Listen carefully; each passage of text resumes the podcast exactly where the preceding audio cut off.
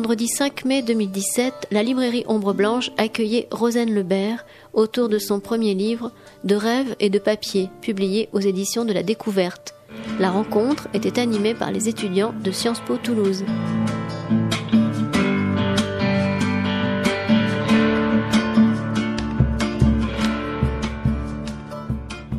Euh, excusez-moi, juste avant la rencontre, euh, je voulais juste dire un mot pour euh, D'abord, évidemment, remercier Rosane Lebert d'avoir accepté cette invitation à la librairie Ombre Blanche autour de, son travail, de son livre aux éditions La Découverte sur les migrants mineurs étrangers. Donc je la félicite déjà pour son travail. Et je voulais, parce que c'est un peu une première, remercier les deux étudiants de l'IEP qui m'ont proposé cette rencontre. Alors je précise que Rosane Lebert était aussi étudiante euh, à l'IEP Toulouse. Donc je voulais les remercier tous les deux de m'avoir proposé cette rencontre. D'ailleurs, on a un public très jeune et ça fait du bien, vraiment, bravo.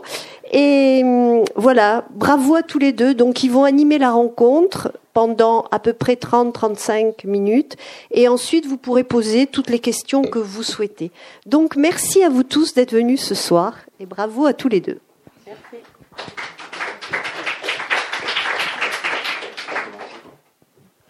Bon, bah, tout d'abord, bonsoir à toutes et à tous et merci d'être venus déjà assez nombreux en un vendredi soir.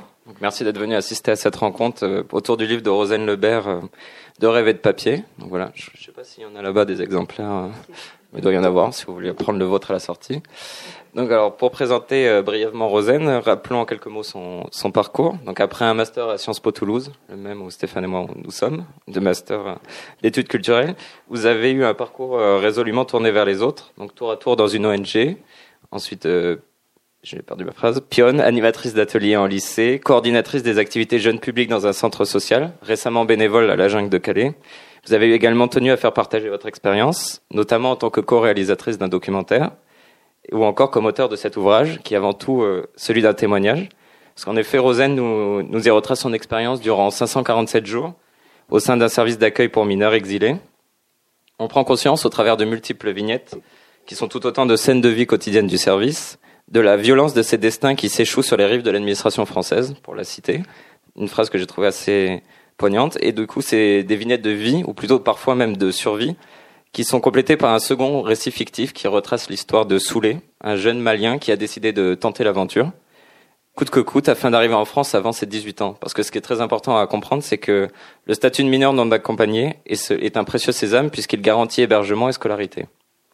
Donc Rosen parvient ainsi à nous livrer un double récit poignant et à visage humain de cet accueil à bras fermés, pour reprendre la formule d'Alvaro Bizarri, avec son lot de peines parfois difficilement soutenables, mais aussi de rares moments de joie qui contribuent ensemble à nous ouvrir les yeux sur une réalité bien souvent méconnue. Maintenant, je vais passer la parole à Stéphane pour continuer. Euh, avant de, passer la, de laisser la parole à Rosen, euh, je voulais simplement euh, qu'on prenne le temps de lire une courte vignette euh, qu'on a sélectionnée avec Syriac et qu'on aimait bien parce qu'on trouvait qu'elle était assez représentative d'un décalage qui pouvait exister entre entre nos expériences à nous en tant qu'individus occidentaux euh, qui ont toujours connu un certain confort de vie et qui ont toujours connu la paix, et euh, des jeunes qui, eux, euh, ont trop jeunes déjà euh, été témoins ou victimes d'un certain nombre de, de, de choses euh, profondément tragiques. Voilà. C'est une, pardon, c'est une euh, vignette qui s'appelle Bagarre. On parle bagarre avec Soumaïla, le jeune malien qui m'avait fait écouter du rap. C'est pas bien ça. C'est vrai. J'espère que tu ne te bagarres pas, toi. Je dis ça comme je le dirais à n'importe quel adolescent, comme une morale un peu bidon qu'on rabâche sans y mettre vraiment de sens. Sauf que pour Soumaïla, ça a justement un sens. Non, je bagarre jamais. Une fois j'ai vu une bagarre. La fille elle est morte à cause de la bagarre. Voilà. Je ne sais pas vraiment quoi répondre, mais des coups résonnent à la porte et abrègent donc ma conversation avec Soumaïla. C'est sorry. Il a rendez-vous dans dix minutes avec nous et je vois déjà dans ses yeux qu'il est mort de trouille. Voilà. Euh, bah maintenant, je vais laisser euh, Rosen nous présenter un petit peu euh, son livre. Merci. Euh, bonjour à tous et toutes. J'ai fait quand même le master euh, genre aussi, au-delà de faire le master culture, donc je fais attention. Euh, ouais, donc du coup, ben merci pour cette présentation. Donc effectivement, ce livre, je l'ai écrit après une expérience de travailleuse sociale dans un service d'accueil, ça c'est le titre, et parfois de non-accueil de jeunes migrants, donc on appelle mineurs isolés étrangers. Donc euh, le statut est assez clair, hein, c'est des jeunes de moins de 18 ans isolés, donc ils sont sans leurs parents sur le territoire français et de nationalité étrangère. Et ces jeunes-là, ils ont le droit à une protection parce que on considère encore jusqu'à aujourd'hui et j'espère que ça durera que ce sont des enfants avant d'être des étrangers. Et du coup ils rentrent dans le droit commun de la protection de l'enfance en fait. C'est pas du tout les lois qui concernent les étrangers et le droit au séjour euh, qui s'applique aux, mineurs isolés. C'est vraiment la protection de l'enfance.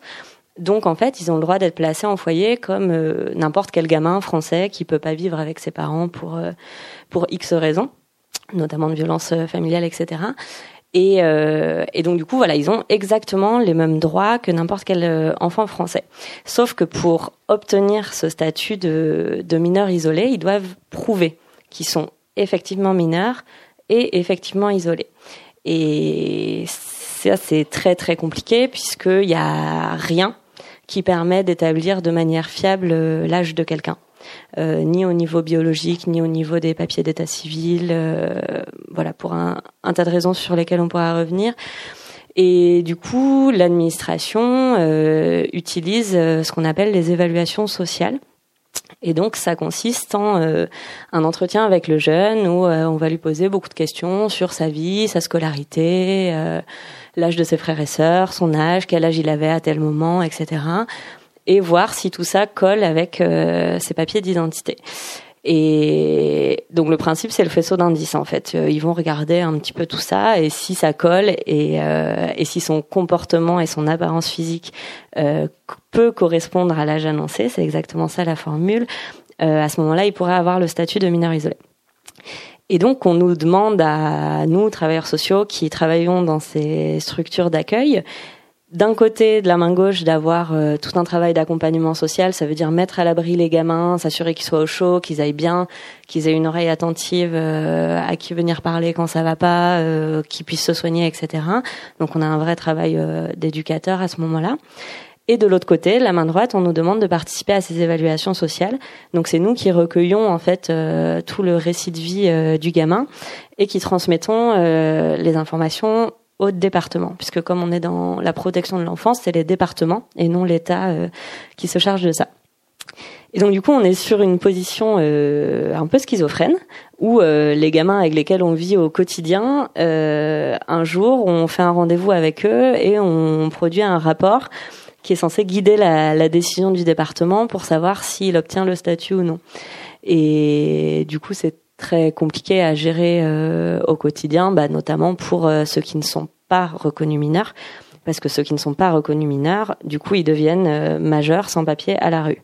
Donc, on est vraiment dans un bureau où les destins basculent. Soit on est mineur isolé, protégé, on va être placé en foyer, on va être scolarisé. Bon, encore une fois, il y a des bémols à mettre là-dessus parce que dans certains départements, la scolarisation n'est pas toujours effective, mais voilà, c'est quand même un statut assez protecteur. Et de l'autre côté, on est majeur sans papier, sans rien. Et, euh, et donc concrètement, c'était à nous aussi d'aller toquer à la porte euh, des jeunes pour leur dire bon ben t'es pas reconnu mineur, euh, faut faire ton sac et, et voilà. Et je vais où? Ben je sais pas. Donc euh, donc c'est toutes ces raisons-là qui m'ont fait partir aussi euh, au bout d'un an et demi. Et au moment de partir, j'ai eu un peu peur. Je me peur d'oublier tous ces jeunes-là, toutes ces histoires-là tout ce qui s'était passé dans ce bureau parce qu'il y avait des choses très très tristes, oui, mais il y avait aussi beaucoup de choses très belles et ils m'ont énormément appris. Et, du coup, j'avais peur de les oublier, donc j'ai commencé à écrire un peu, voilà, sur du papier brouillon, euh, quelques-unes de leurs histoires et, et, des histoires de nos rencontres.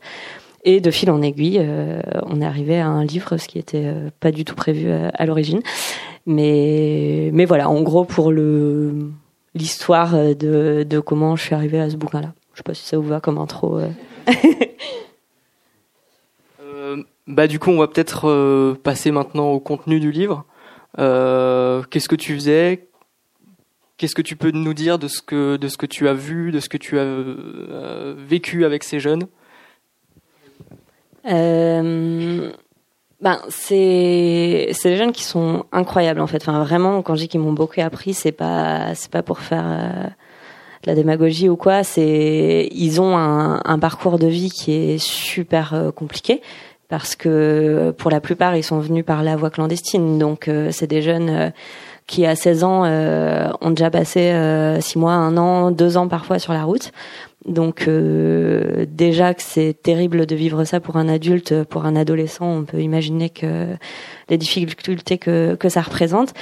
Et, euh, et du coup, nous, on est le premier bureau où ils arrivent à la fin de cet exil, à la fin de ce parcours, et où ils se disent euh, bon bah ça y est je vais pouvoir me poser, euh, le parcours migratoire c'est terminé, euh, ouf, je suis en France, je souffle.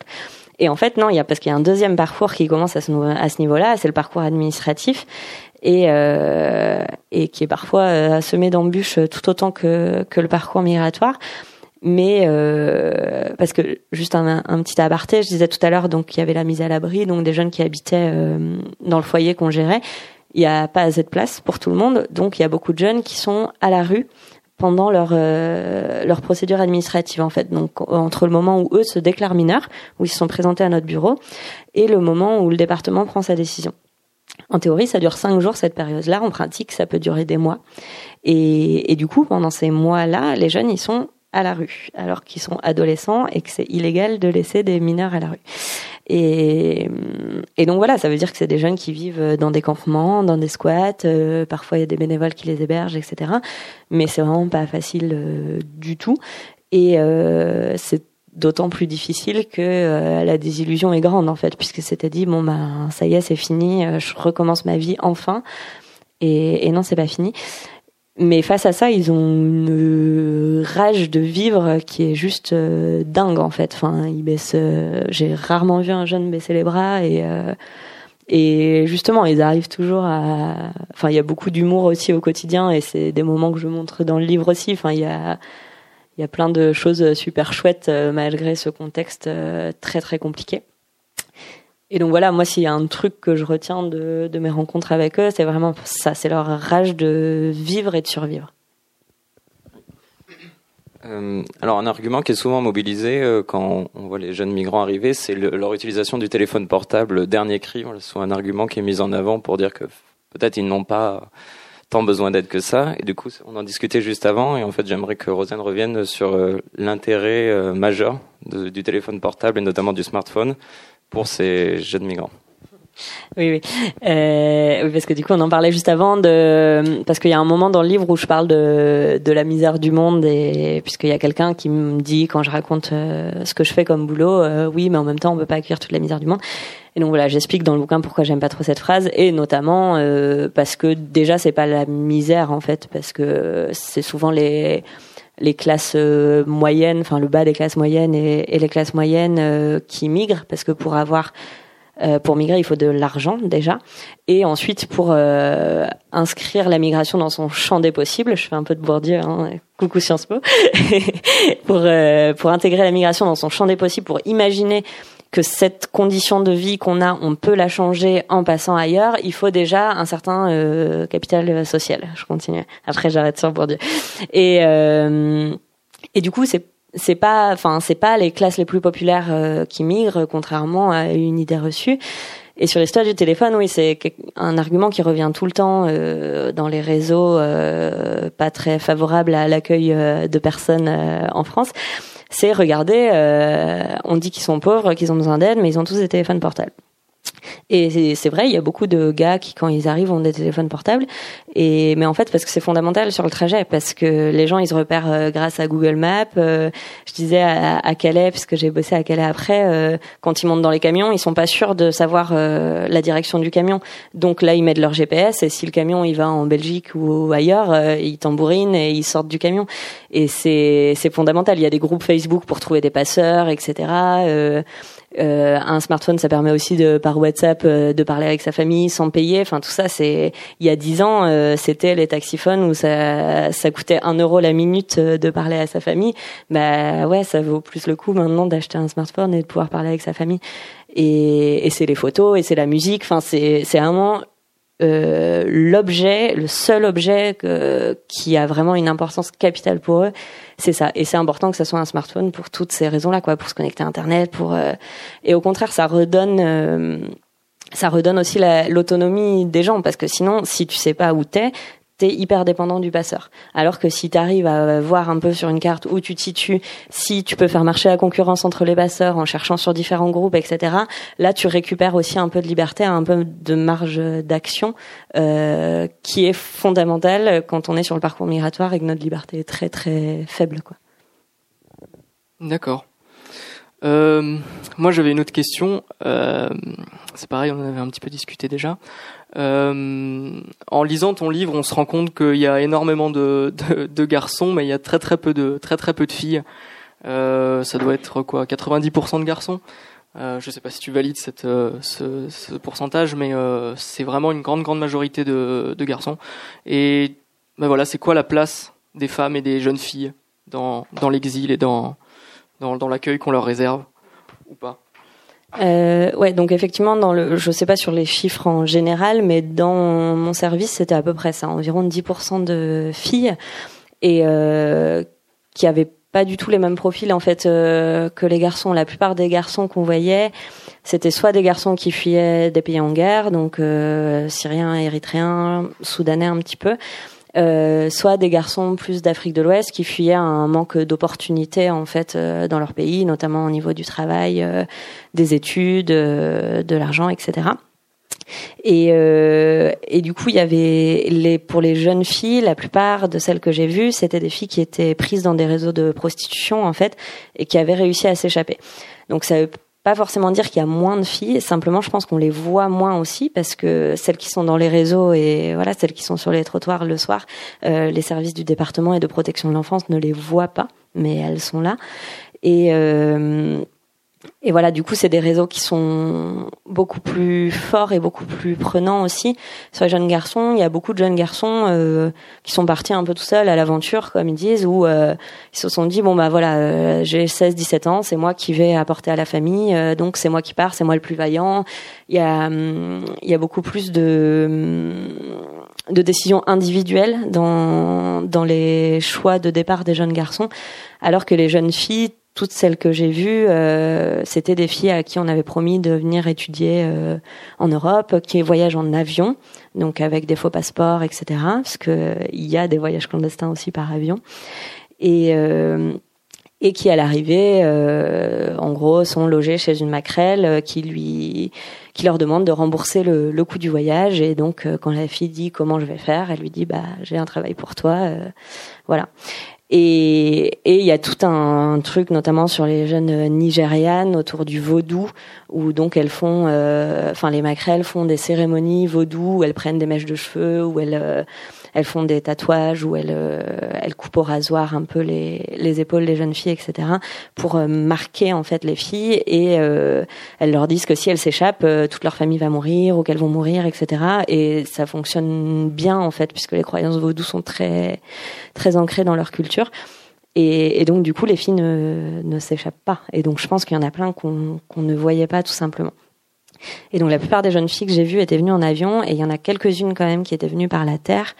Et là, bah, pour le coup, c'est double peine hein, en tant que femme et migrante. Euh, parce que déjà, comme je disais tout à l'heure, il y a presque plus de liberté euh, quand on quand on est sur la route parce qu'on est soumis aux passeurs. Pour les jeunes filles, c'est euh, évidemment leur corps devient un outil d'échange euh, encore plus que que pour les jeunes garçons. Donc c'est là où on voit que quand les jeunes filles elles sont un poil plus protégées quand même quand elles arrivent parce que même quand on a pas de place euh, sur le service, on arrivait à débloquer des places. Et heureusement, parce que si euh, l'institution n'est pas capable de les sortir directement au premier jour où elles se présentent dans le bureau de leur réseau, là, il y a un vrai problème, parce qu'elles font déjà un effort monumental en venant frapper à la porte du bureau. Si ce jour-là, on lui dit, il n'y a pas de place, reviens demain, elle repart dans les réseaux direct. Et c'est des filles qui disparaissent. Enfin, on a vraiment vu des filles euh, disparaître. Donc, euh, c'est là où il y a une vraie grande responsabilité de l'institution sur la mise à l'abri immédiate, qui, qui fait partie de la loi. Hein. En théorie, toute personne qui se présente comme mineur isolé étranger, il a le droit euh, cinq jours de mise à l'abri. Donc il a le droit d'être au chaud pendant cinq jours. Et n'importe qui, même si, enfin même si moi je me présente, en théorie j'ai le droit d'être mis à, l'abri cinq jours. Sauf que c'est pas du tout respecté. Et, euh, et du coup, bah, les jeunes ils repartent à la rue et ils sont hyper vulnérables à tous ces réseaux de prostitution, de mendicité, etc. Et bon, il y a une grosse responsabilité de, de l'État et des départements là-dessus, quoi. Oui, alors en, commençant le livre, je m'attendais à trouver une administration assez froide qui exécute un peu la, la loi telle telle qu'on l'avait écrite. Et en fait, au final, tu conclus le livre en parlant d'une marge de manœuvre paradoxale. Donc c'est vrai que ça traverse assez le livre de voir euh, qu'au final, euh, ça joue beaucoup sur la, la personne en elle-même, comment elle gère son travail, et notamment que c'est une charge mentale euh, permanente, parce qu'on voit bien que ça dépasse le seul cadre du de la journée de travail. Et notamment, on voit par exemple un moment où dans le livre, tu tu racontes que tu es allé amener au métro ou au train euh, des, des, personnes qui voulaient rejoindre la jungle de Calais. Donc voilà, je voulais savoir comment tu avais géré cette marge de manœuvre euh, qui peut être vite euh, un poids. Euh, ouais, bah pour moi c'est hyper important parce que on est, on fait partie d'un système qui est effectivement assez rigide et assez mauvais sur bien des aspects, mais en même temps ce qui fait tenir c'est justement la marge de manœuvre parce que c'est nous qui sommes aux portes de ce système, c'est nous qui accueillons les jeunes quand ils se présentent, et donc le système est, je pense, maltraitant sur plein d'aspects. Et donc du coup je pense que c'est hyper important d'avoir des personnes bienveillantes euh, à l'accueil en gros au bureau d'accueil de ce système là et euh, parce que oui on a une marge de manœuvre immense en fait. Enfin déjà dans les dossiers dans la manière dont on rédige les dossiers euh, en gros si je décidais que ce jeune là il avait une protection il suffisait que je tourne bien les mots et puis et puis ça passait. Il y a aussi les rapports avec la police parce que hum, il y a des jeunes euh, qui nous qui nous revenaient en fait des jeunes déjà reconnus majeurs par le département qui se faisaient contrôler par la police et euh, qui du coup se déclaraient à nouveau mineurs pour échapper à la police. Et donc du coup les policiers leur boulot à ce moment-là c'était de les ramener chez nous. Et donc, euh, en théorie, quand ils ramènent chez nous quelqu'un qu'on connaît déjà, on est censé le dire que monsieur a été reconnu majeur, etc. Et là, pareil, on peut ne pas le dire, les policiers s'en vont, et du coup, ça, ça fait un joker supplémentaire pour le jeune, mais qui, euh, qui a sa conséquence. Et pareil, oui, pour les, typiquement les Syriens et les Érythréens, ils voulaient jamais rester. C'est intéressant aussi. Ils allaient tous euh, vers l'Angleterre et et donc ouais, ça m'est arrivé d'accompagner des gens à la gare, des choses comme ça, qui sont en théorie, des infractions au code d'entrée de séjour des étrangers parce qu'on n'a pas le droit d'aider quelqu'un à, la circulation. Mais, euh, mais bon, voilà, au bout d'un moment, quand tu sais que le gars, il va galérer 5 heures pour trouver la gare et, et, que si tu lui donnes un coup de main, il va mettre un quart d'heure, euh, tu le fais. Et, et quelque part, euh, je pense que, enfin, psychologiquement, ça serait assez intéressant à, analyser aussi, parce que je pense que c'est ça qui nous fait tenir aussi, parce que quelque part, il y a un côté où on se sent un peu collaborateur de ce système-là, et de l'autre côté, euh, on fait un peu sauter des petits boulons. Donc, euh, ça permet d'équilibrer sa balance aussi euh, au niveau de notre éthique et de l'adéquation de, de nos valeurs avec le travail qu'on nous demande finalement. Est-ce que tu as déjà eu des conflits avec des collègues par rapport à ta façon de faire ton travail euh, On te demandait de plus rester un peu dans les. Ouais. Euh, conflit, je sais pas, mais discussion houleuse, oui. euh, ouais, il y en a il y en a pour qui c'était très très clair, par exemple, que les majeurs n'avaient rien à faire là et que quand même euh, ils abusaient de mentir, etc., etc. Euh, moi, j'ai toujours considéré que jeunes majeurs comme mineurs, euh, tout le monde a, sa place et a le droit à une protection et a le droit, à... enfin voilà, je suis à des papiers, etc. Sauf que pour les jeunes majeurs euh, qui viennent pas de pays euh, en guerre, il y a quasiment rien en fait. Et donc du coup, ces jeunes majeurs-là, ils sont condamnés à être sans papier. Et il y avait pour certains de mes collègues, ça posait pas de problème et ils étaient vraiment dans la posture qu'on peut retrouver un peu chez les, les gens qui s'occupent du droit d'asile aussi. De pour protéger les vrais mineurs, il faut exclure les faux mineurs, donc les adultes. Chez les gens qui travaillent à l'OFPRA, euh, l'Office français de protection des réfugiés et des apatrides, et un peu ça. Pour protéger les vrais réfugiés, il faut exclure euh, ceux qui mentent et qui sont pas vraiment en danger, et c'est des migrants économiques, etc. Et donc du coup, il y a tout un système basé sur la légitimité d'une partie des exilés et en miroir la non-légitimité de, de l'autre partie. Et pour moi, un jeune majeur est tout aussi légitime qu'un mineur à être ici. Et donc, euh, ça m'a jamais euh, posé problème de donner un coup de main à des jeunes majeurs, euh, là où mes collègues étaient plus dans la posture, euh, moi je défends les enfants, etc. Donc on avait souvent des, des conflits là-dessus. Après, je peux comprendre, enfin c'est une manière de se protéger aussi. Et moi, j'ai pu l'utiliser aussi parfois. Mon boulot, c'est les mineurs. Quand on voit en fait à quel point on peut rien faire pour les adultes, des fois c'est très protecteur de se dire bon bah mon boulot c'est les mineurs et, et, voilà. Malheureusement je peux rien pour les adultes mais au moins je suis tranquille avec ma conscience. Et donc je pense qu'il y avait il y avait de ça aussi et, et c'est avec le recul aussi que je me dis que c'est pas c'est pas une bonne formule parce que ça contribue à à en vouloir aux, jeunes adultes alors que ils ont rien fait de mal. Ils ont juste le tort euh, d'être euh, majeurs dans un système où pour s'en sortir il faut être mineur et euh, tout, pour continuer là-dessus, on voit tout le livre en fait est traversé par, par, par tes doutes en fait, et euh, notamment la fin. Euh, tu rappelles l'importance d'être à deux pour pouvoir euh, analyser un cas, parce qu'au final, les, entre, les, ces travailleurs sociaux ont entre leurs mains le destin de quelqu'un, et on voit, on voit bien à quel point, bah, comme, comme tu le racontes, on, on, est tous humains, le travailleur social le premier, et il avec ses propres soucis à côté du travail, et très vite ça peut, ça peut basculer si on le laisse tout seul. Quoi. Ouais, ouais, nous on était toujours deux et pour moi c'était hyper important parce que du coup on se contrôlait en fait euh, l'un l'autre parce que on a un pouvoir immense entre les mains. Euh, on décide de la vie de quelqu'un. La personne qui est en face de nous, euh, si on la remet pas, si on est de mauvaise humeur, si machin, on peut donc influencer. C'est pas nous les décisionnaires encore une fois, mais on influence la décision on peut influencer la décision euh, et euh, mettre une partie de sa vie par terre à cette personne-là.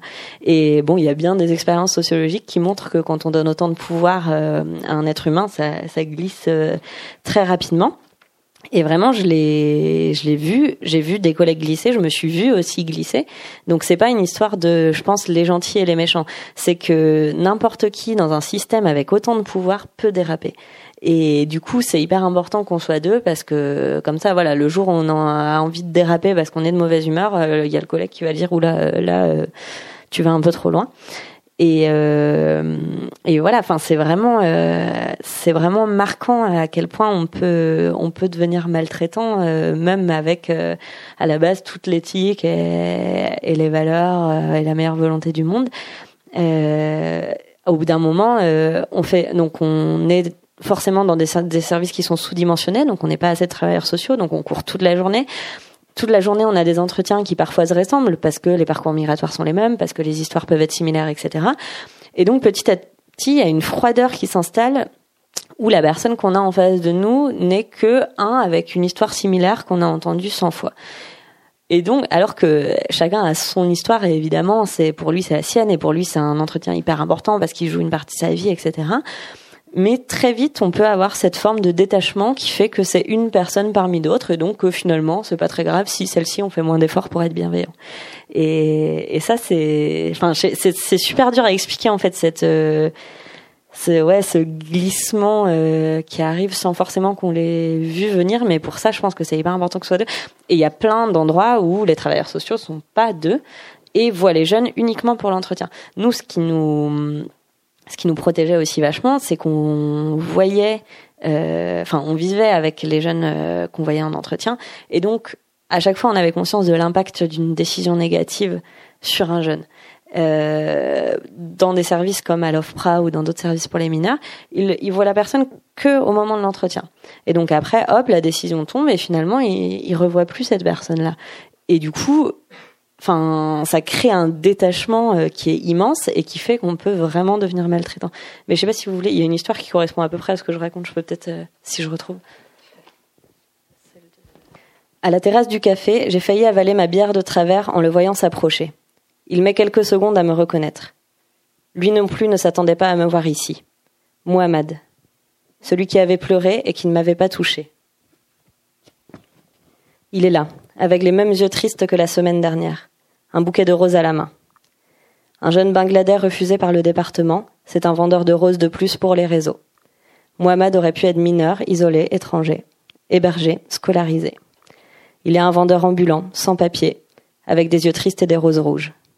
Un parmi d'autres, parmi ceux qu'on voit arpenter les terrasses et les bars, parmi ceux auxquels des abrutis répondent, éclatant d'un rire gras en regardant la fille assise à la même table. Non merci, pas besoin de rose, je l'ai déjà baisé. Parmi ceux qui souriront poliment, tout en sachant qu'au fond vous les méprisez, ou vous avez pitié. Parmi ceux qui ont les yeux tristes au milieu de nos yeux brillants d'alcool, et qu'on prend parfois par l'épaule, idiots, oubliant qu'eux n'ont pas vraiment le cœur à la fête. Mohamed me tend la rose. Je dis non, non, thank you, et mes joues prennent rapidement la couleur de la rose. Je déteste revoir les jeunes qui ont eu un refus du département, car ils me forcent à ouvrir les yeux sur l'après. Ils m'obligent à regarder en face les destins qui se sont brisés dans les gonds de la porte que j'ai refermée sur eux. Je ne peux alors ni les oublier, ni me faire croire que leur situation va peut-être s'améliorer. Je ne peux que constater que ça ne va pas très bien, et qu'ils vendent des roses dans la nuit claire. Quand Mohamed me tend la rose et que ma main hésite à la saisir, c'est que quelque chose dans les épines de cette rose me dit Regarde, c'est un peu à cause de toi si j'en suis là.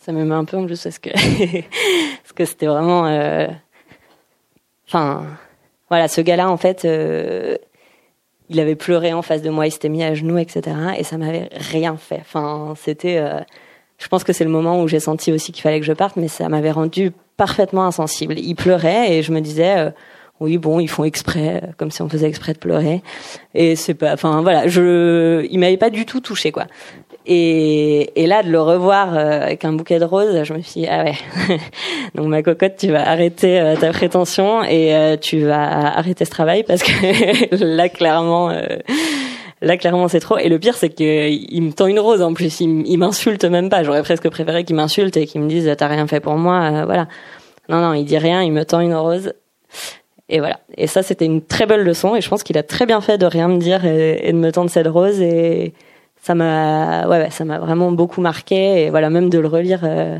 là, ça me marque encore, alors que, que voilà, que je l'ai relu plein de fois.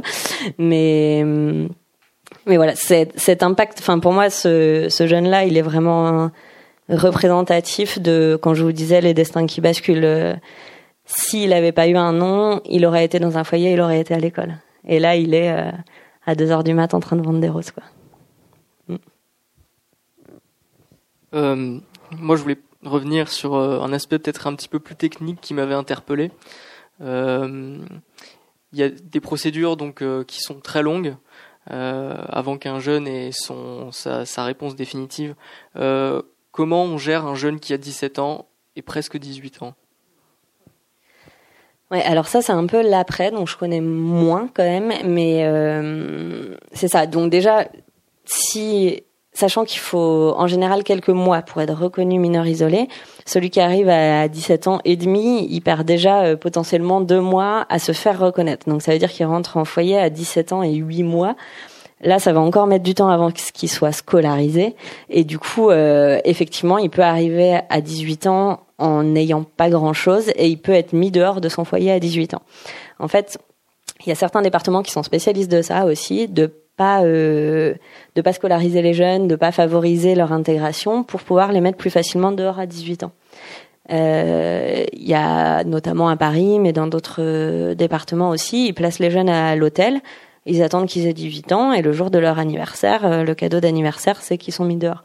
Et hum, d'un autre côté, d'autres départements vont faire en sorte de les scolariser super vite, euh, voilà, de, de les, parce qu'en gros, pour avoir une chance d'avoir des papiers à 18 ans, il faut être intégré dans dans une formation et souvent des formations euh, diplômantes. Donc c'est des jeunes qu'on va mettre très facilement en CAP, en BEP, en contrat d'apprentissage, alors que certains voulaient plus euh, faire des filières générales, etc. Mais pour avoir des papiers, ils sont obligés de faire des filières professionnalisantes. Et et donc du coup, effectivement, vaut mieux arriver jeune, euh, notamment avant 15 ans, pour les jeunes qui arrivent avant 15 ans et qui sont pris en charge directement. Donc euh, après trois ans de prise en charge euh, à l'aide sociale à l'enfance, ils peuvent demander la nationalité française. C'est encore un, un, truc très exceptionnel qui, qui va bientôt sauter, je pense, mais voilà. Et pour ceux qui arrivent avant 16 ans, l'avantage c'est que la scolarité est obligatoire. Donc du coup, ils sont sûrs d'être scolarisés assez rapidement. Euh, pour ceux qui arrivent à 17 ans et demi, c'est beaucoup plus compliqué. Mais tout ça a un effet pervers parce que du coup, comme c'est plus facile d'avoir des papiers à majorité quand on est arrivé très jeune, et eh ben la conséquence c'est que parfois il y a des enfants très jeunes qui arrivent. Moi j'ai eu le plus petit que j'ai eu qui était venu en avion, hein, il avait 7 ans. Et il était avec sa, sa, grande sœur et son grand frère, qui avaient 12 ans et 15 ans. Et trois Angolais arrivés par avion, déposés par le passeur devant une association. Clairement, les membres de l'association, c'était une association qui une une, euh, une baie vitrée.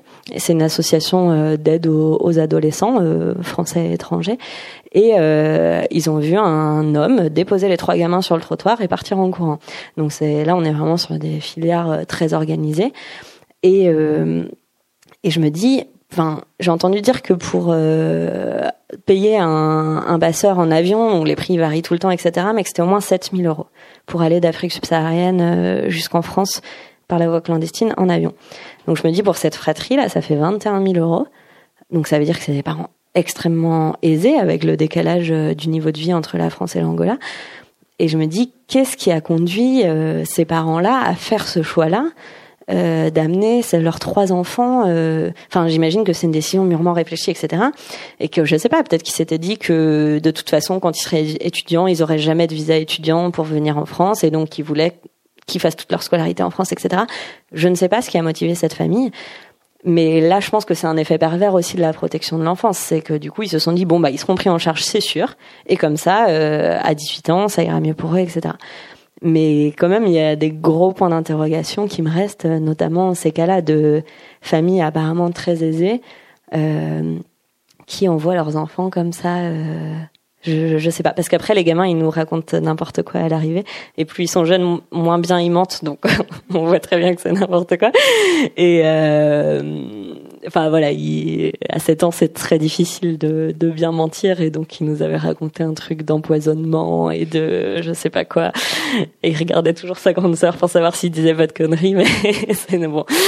Mais c'est pas grave. Enfin, je veux dire, sur les mineurs isolés, on, il y a l'histoire n'a aucun impact sur le statut. La seule chose à prouver, comme je disais au début, c'est la minorité et l'isolement. Donc ils peuvent nous raconter n'importe quoi. Euh, S'ils sont effectivement mineurs, effectivement isolés, ils seront pris en charge. Et, et donc ces gamins-là l'ont été. Mais pareil, une fois qu'ils sont pris en charge, comme ils se sont déclarés isolés, euh, ils peuvent pas. Si, je pense qu'il y en a qui ont des liens des fois avec la France. Peut-être qu'ils ont un oncle, un cousin sur place, mais ils peuvent pas le dire parce que du coup, ça va remettre en cause leur isolement. Et donc du coup, on a des gamins, je pense, qui sont placés en foyer, qui ont leurs parents ou leur oncle dans le coin et qui ne peuvent pas les voir. Donc ça encore, c'est un effet pervers aussi du, du statut de mineur isolé qui est trop trop serré. Il y a déjà eu des histoires de d'enfants euh, maliens comme ça, donc clairement des enfants hein, euh, qui se présentaient au service de protection des mineurs isolés et qui en fait étaient les enfants de familles de sans-papiers qui n'y arrivaient pas à subvenir aux besoins de leurs gamins et qui du coup euh, les plaçaient en, en mineurs isolés parce qu'ils n'arrivaient pas à avoir d'autres aides comme ils étaient sans-papiers. Mais du coup, le déchirement, il est insupportable parce que on crée l'isolement chez des gamins alors que les parents sont juste à côté. Surtout que les mineurs isolés, ils peuvent être envoyés dans n'importe quelle région de France, une fois qu'ils sont reconnus mineurs. Donc, euh, si les parents sont à Paris, le môme, il est envoyé à Montpellier. Euh, enfin, et, encore une fois, enfin, je pense que c'est un des défauts de l'administration qui a des cases. Euh, il y a la case réfugié, la case mineur isolé. Autour, il y a rien. Et donc, du coup, bah, les gens, ils se contorsionnent pour entrer dans la bonne case, avec des conséquences parfois désastreuses sur la vie des familles. dernière chose, je pense qu'après on va peut-être passer aux questions. Je sais, je sais pas quelle heure il est. Euh, D'accord, parfait. Euh, tu avais un projet de pièce de théâtre, il me semble, donc on va peut-être revenir un petit peu sur ton actualité littéraire et ce que tu voulais faire après. Mon actualité littéraire. euh, oui, donc on a, euh, on est en train avec une compagnie euh, de travailler à une pièce de théâtre donc adaptée de ce de ce livre. Et donc on travaille ensemble, ça sera une comédienne euh, seule en scène. Et l'idée c'est de d'aller un petit peu plus loin justement sur tous les questionnements liés au travail social et de, de basculer un peu de l'autre côté du bureau. Le bouquin parle beaucoup des mineurs isolés. Je, parle de moi aussi forcément parce que c'est lié et que c'est une première personne subjective, euh, etc. Mais je me suis un peu protégée aussi en me révélant pas trop. Et l'idée de la pièce, via la création d'un personnage, c'est vraiment d'aller plus creuser sur euh, ce qui se passe euh, dans la tête et dans le bide quand on rentre chez soi euh, après avoir annoncé à dix personnes euh, qu'ils allaient dormir dehors et et face à toutes les contradictions de ce métier-là, etc.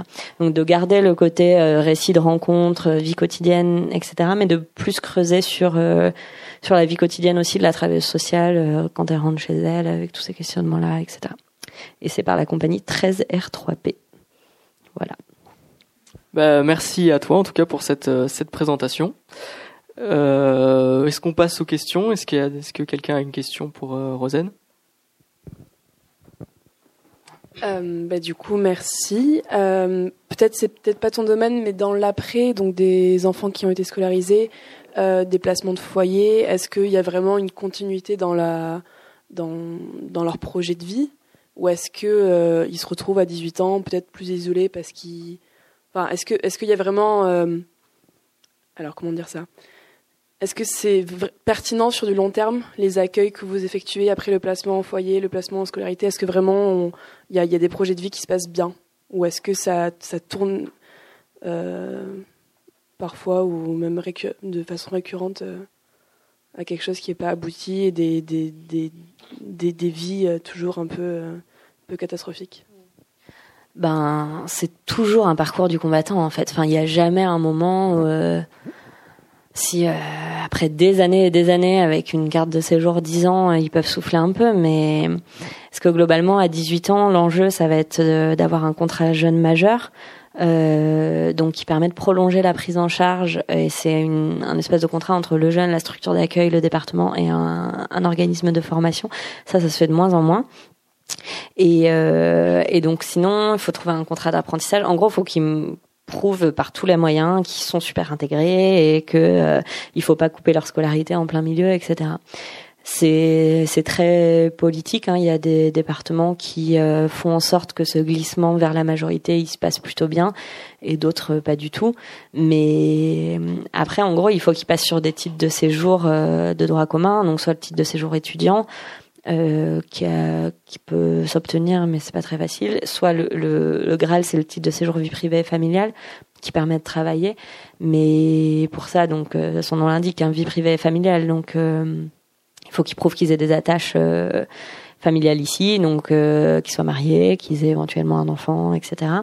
Mais ouais, mais mais globalement, enfin c'est toujours le parcours du combattant quoi. Et pour tout même même les réfugiés moi j'ai eu l'occasion d'accompagner des demandeurs d'asile qui ont obtenu le statut de réfugié etc donc déjà toute la demande d'asile c'est hyper long. Une fois obtenu le statut de réfugié euh, le statut de réfugié c'est la galère pour l'accès au logement pour l'accès à l'emploi pour euh, tout est compliqué. Donc il y a quand même des très belles histoires hein, de gens pour qui ça se passe bien, mais globalement il faut quand même un mental à toute épreuve parce que déjà dans les textes c'est compliqué, mais en plus dans la pratique il y a un décalage immense. Et euh, enfin avec un arbitraire de l'administration qui est qui est parfois assez dingue.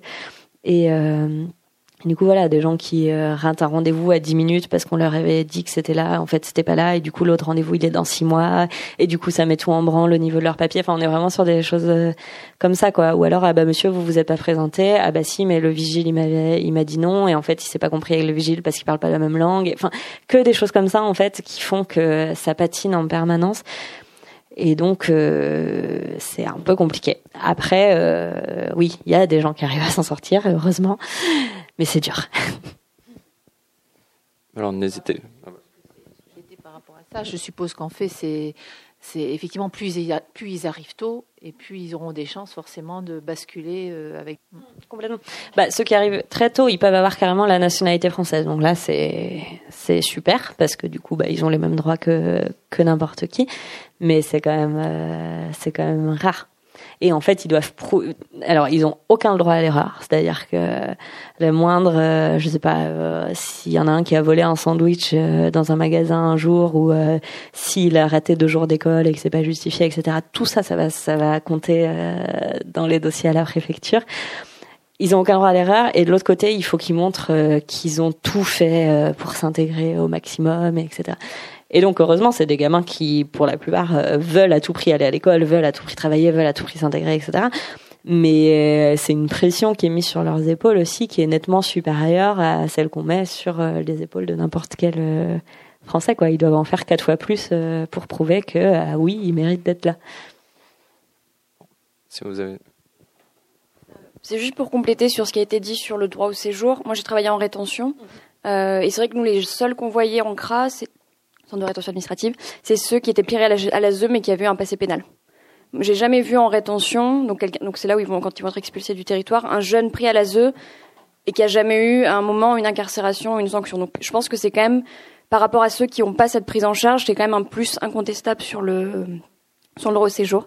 Et j'avais une question du coup par rapport, nous on en a aussi en rétention des gens qui se présentent comme mineurs et où l'ASE est bien pas très bienveillante, où il n'y a pas de prise en charge, donc ils se présentent au commissariat pour être pris en charge et on les a mis dans un centre de rétention. Et il y a toute cette question du parcours migratoire qui effectivement pour vous est pas importante puisque c'est la minorité qui compte.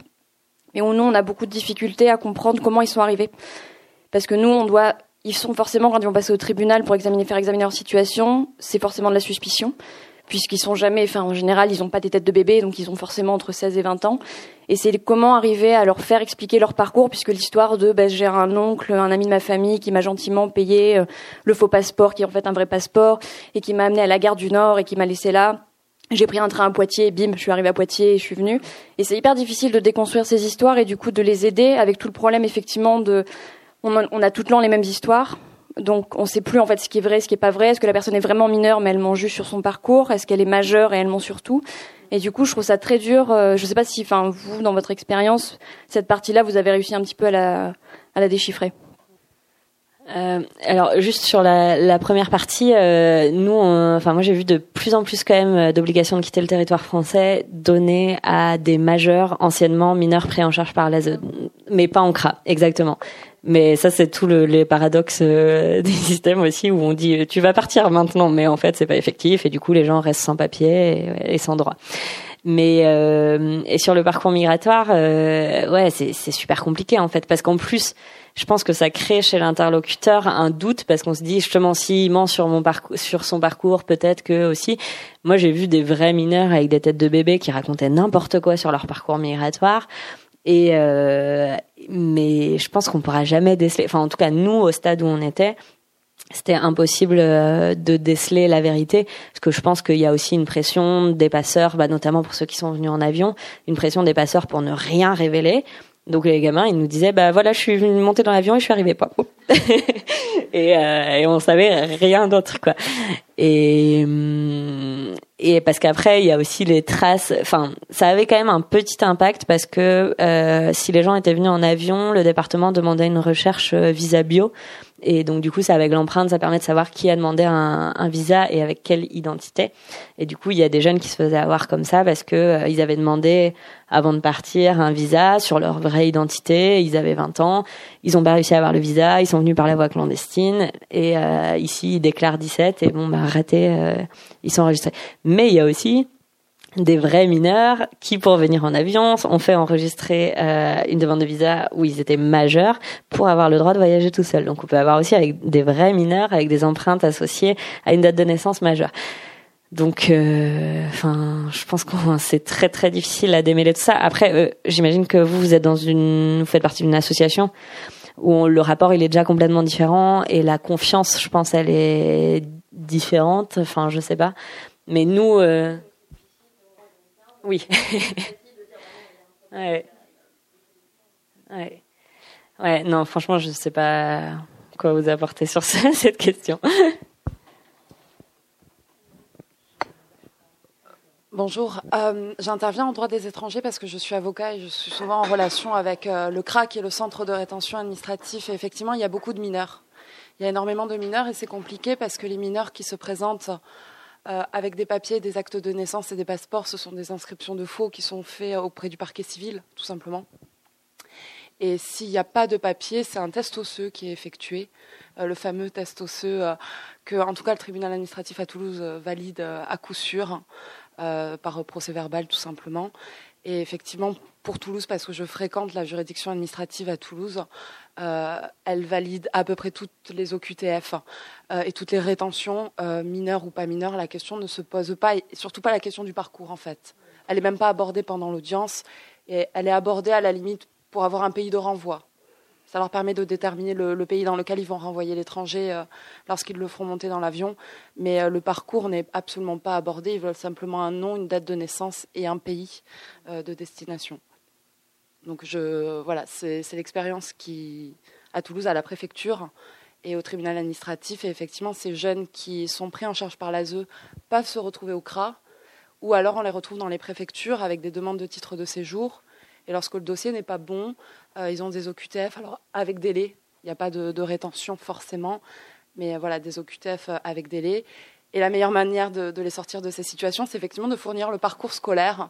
Et euh, si le parcours scolaire est exemplaire, dans ces cas-là, la préfecture peut faire amende honorable et, donner un petit titre de séjour renouvelable 25 fois. Et voilà. C'est comme ça que ça se passe en pratique, du moins à Toulouse, à la préfecture et au tribunal administratif. On est vraiment dans le mythe du bon étranger qui doit prouver que c'est bien intégré et machin. Juste sur les tests osseux du coup parce que j'en ai très peu parlé. Euh, avant c'était donc c'est les tests, ce qu'on appelle test osseux, c'est une radio au niveau du poignet qui est censée estimer euh, l'âge des gens. En fait, euh, c'est un, un, test qui a un référentiel du début du siècle euh, sur des enfants blancs de classe moyenne, bien nourris. La marge d'erreur, plus l'enfant est âgé, donc plus il est adolescent euh, plus la marge d'erreur augmente. Là, les médecins disent que c'est plus ou moins 18 mois. Et sur les mineurs isolés qui ont la plupart entre 15 et 18 ans, euh, bon bah voilà, du coup, euh, un test osseux qui dit 18, ça peut être 16 ans et demi comme 19 ans et demi. Moi, j'ai vu des tests osseux qui disaient la personne a entre 19 et 30 ans. C'était pas mal. Il y a eu des tests osseux sur des jumeaux qui ont donné des résultats différents. Enfin, voilà. Donc les médecins, enfin pas mal de médecins se sont positionnés contre. Et du coup, euh, l'évaluation sociale à l'origine, elle était venue justement pour corriger euh, les défauts du test osseux. Et euh, donc c'est la circulaire Taubira de 2013 qui gère ça à l'origine. Et euh, la circulaire, elle dit que le test osseux peut être utilisé en dernier recours si il persiste des doutes à la suite de l'évaluation sociale. Sauf qu'il persiste forcément des doutes parce qu'on est sur du subjectif à fond. Et donc, encore une fois, ça dépend des endroits. Il y a, il y a des départements où ils adorent les tests osseux, d'autres où ils le font un peu moins. Euh, d'autres où ils le font presque pas, d'après ce que j'ai entendu. Mais euh, mais voilà, ça reste un truc qui est utilisé. Alors, et juste pour l'anecdote, c'est là où on, quand même toute la mauvaise foi de l'administration. Il y a un mineur soudanais, je sais pas si vous avez entendu parler de ça, un mineur soudanais qui a été placé en rétention euh, à plaisir qui était clairement mineur et euh, qui, euh, enfin, qui avait une bouille de 14-15 ans et qui s'était déclaré majeur parce qu'il avait peur d'être éloigné de ses adultes référents. Il était avec des amis de la famille ou je sais plus. Enfin bref, à un moment, il s'est dit que c'était une bonne idée de se déclarer majeur. Il s'est retrouvé en rétention. Les avocats ont demandé le test osseux pour prouver justement qu'il était mineur parce que les avocats étaient sûrs que le test osseux allait dire qu'il était mineur et ça a été refusé. Ah, finalement non? Ouais.